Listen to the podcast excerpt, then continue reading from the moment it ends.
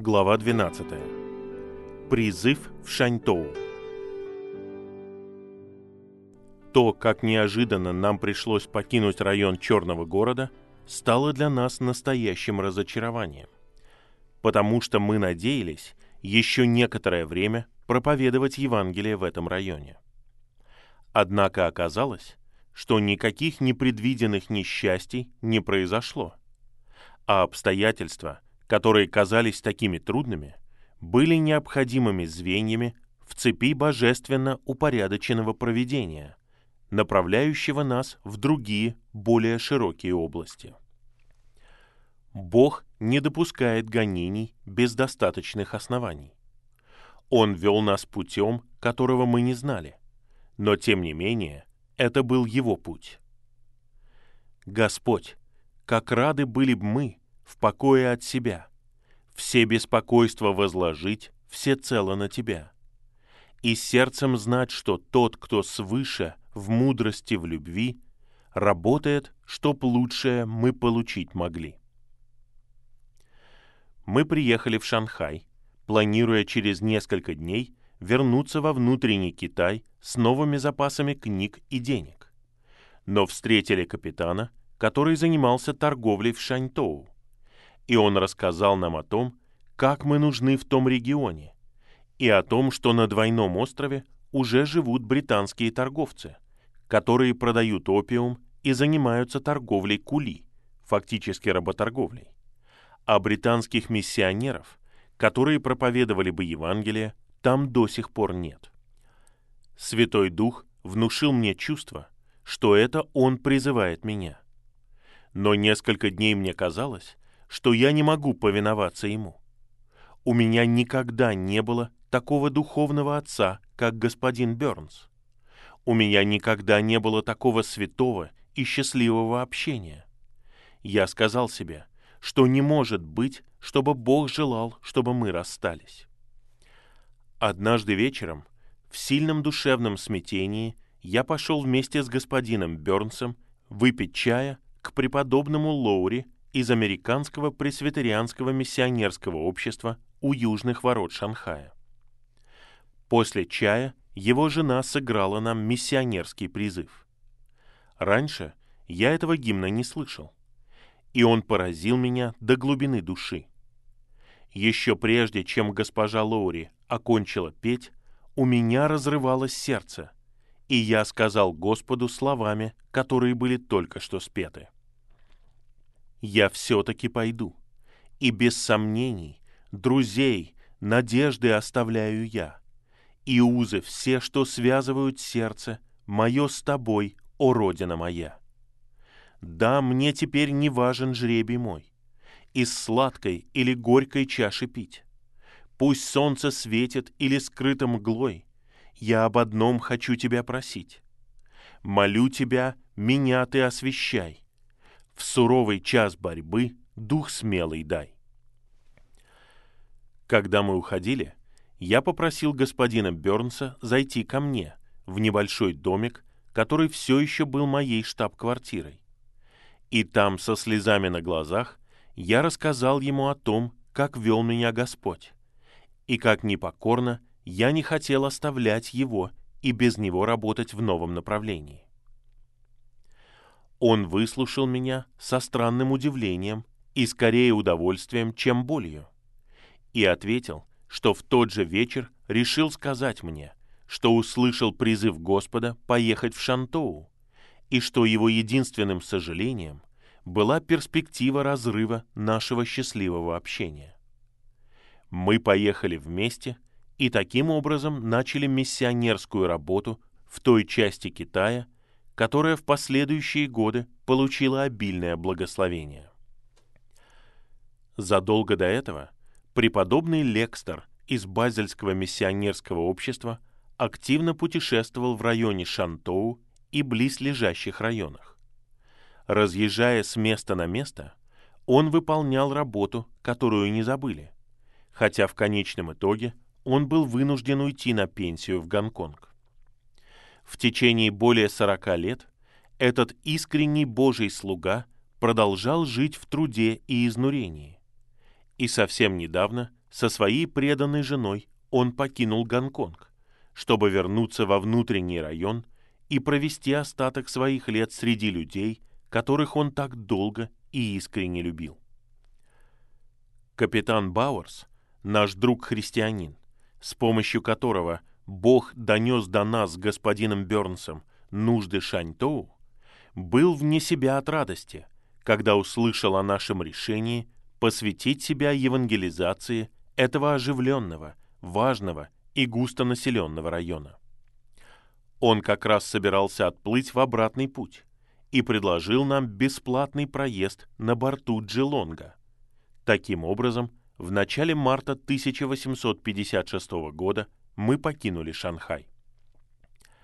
По окончании приятного шестидневного путешествия мы прибыли на остров рядом с Шаньтоу, где оказались в центре небольшого, но очень безбожного сообщества иностранцев, занимавшихся торговлей опиумом и другими коммерческими предприятиями. Не желая ни в коей мере отождествляться с этими соотечественниками, мы хотели как можно скорее найти жилье в пределах города, расположенного на мысе материка, в пяти милях выше, в устье реки Хань. Завоевать расположение среди народа оказалось очень трудно. Казалось, мы обречены на провал, и мы беспомощно обратились в молитве к Богу. Вскоре Бог заступился за нас. Однажды господин Бернс встретился с кантонским купцом, родственником самого высокопоставленного чиновника в городе, и обратился к нему на кантонском диалекте. Этот джентльмен был так доволен, что иностранец заговорил с ним на его родном языке, что стал нашим другом и обеспечил нас жильем. Однако у нас была только маленькая комнатка, и я никогда не забуду жаркие летние месяцы в этой печке, где рукой можно было дотянуться до раскаленного карниза крыши. Получить большую комнату или комнату с лучшим расположением было невозможно.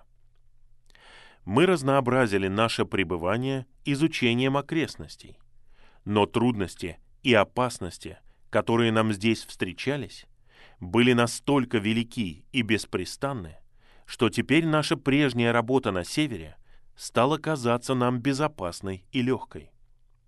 Было трудно переносить ненависть и презрение кантонцев. Нас часто называли чужеземными дьяволами, чужеземными собаками или чужеземными свиньями. Но все это привело нас к более глубокому общению с тем, кто был презрен и умолен перед людьми. Во время наших визитов в деревне нас могли в любой момент схватить и потребовать выкуп.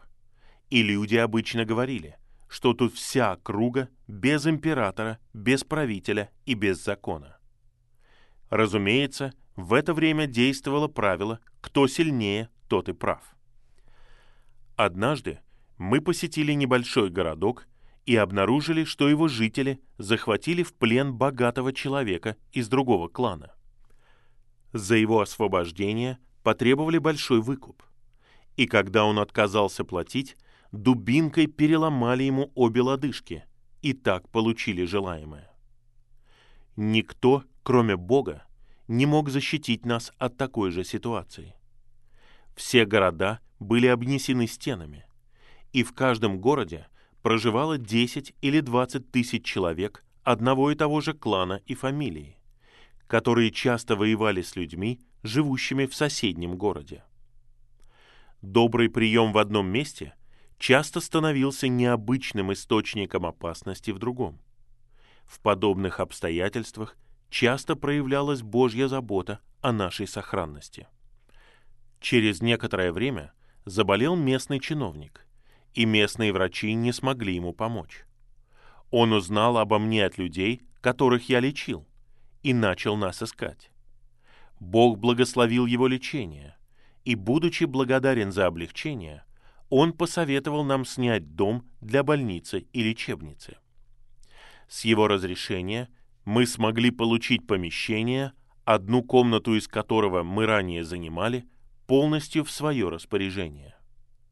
После этого я решил отправиться в Шанхай, так как оставил там свой запас лекарств и хирургических инструментов под присмотром друга, господина Уайли.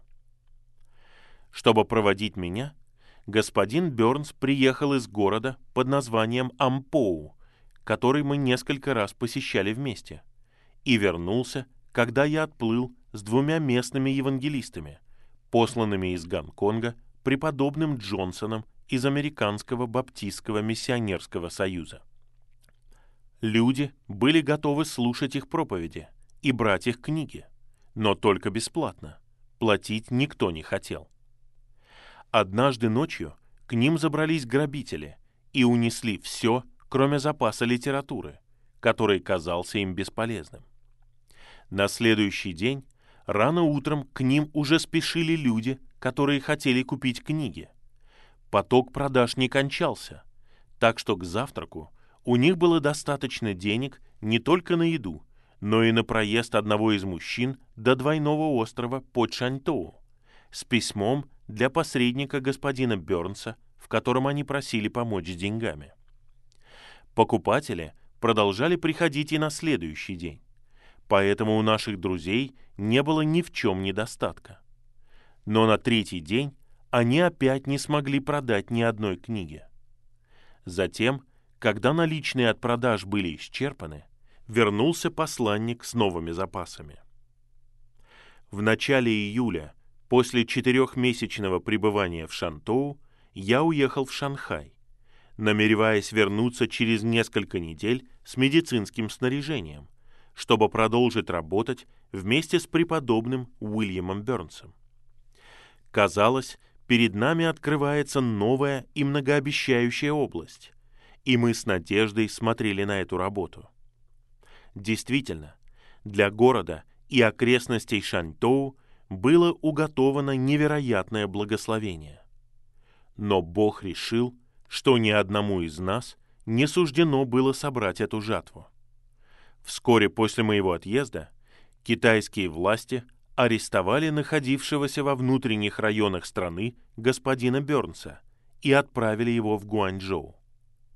И хотя после начала войны он вернулся в Шаньтоу, его вызвали на другую службу, и это помешало его последующему возвращению, в то время как мое путешествие в Шанхай оказалось первым шагом на пути, который разделил нас и повел меня в другом направлении. Примечание. Господин Тейлор ссылается на Вторую войну между Великобританией и Китаем, которая началась в 1856 году. Гимн «Миссионерский призыв». «Давно моей душе покоя нет. Как сон ночной тревожит дух во мне. Таинственный и странный тихий шепот. И говорит, ты в зачарованной стране». Припев для первых четырех куплетов. «Глаз Господа я слышу в тишине. Идите, научите все народы. Звучит во тьме и пробуждает ухо мне». Зачем я здесь? На мне обеты Божьи. Цветы, игра теней не для меня. В трудах я не могу остановиться, пока не выполню свою работу я. Я все-таки пойду. И без сомнений, друзей, надежды оставляю я. И узы все, что связывают сердце, мое с тобой, о Родина моя. Да, мне теперь не важен жребий мой, из сладкой или горькой чаши пить. Пусть солнце светит или скрыто мглой, я об одном хочу тебя просить. Молю тебя, меня ты освещай, в суровый час борьбы дух смелый дай. Когда один из тех, кто был захвачен, злым сатаной, как был захвачен я, блаженной цели наконец достигнет, о, как же сильно будет его сердце в любви и благодарности сиять. Припев последнего куплета. Пусть в вечности сменяются года, мой дух не пожалеет никогда о всех страданиях этих и трудах.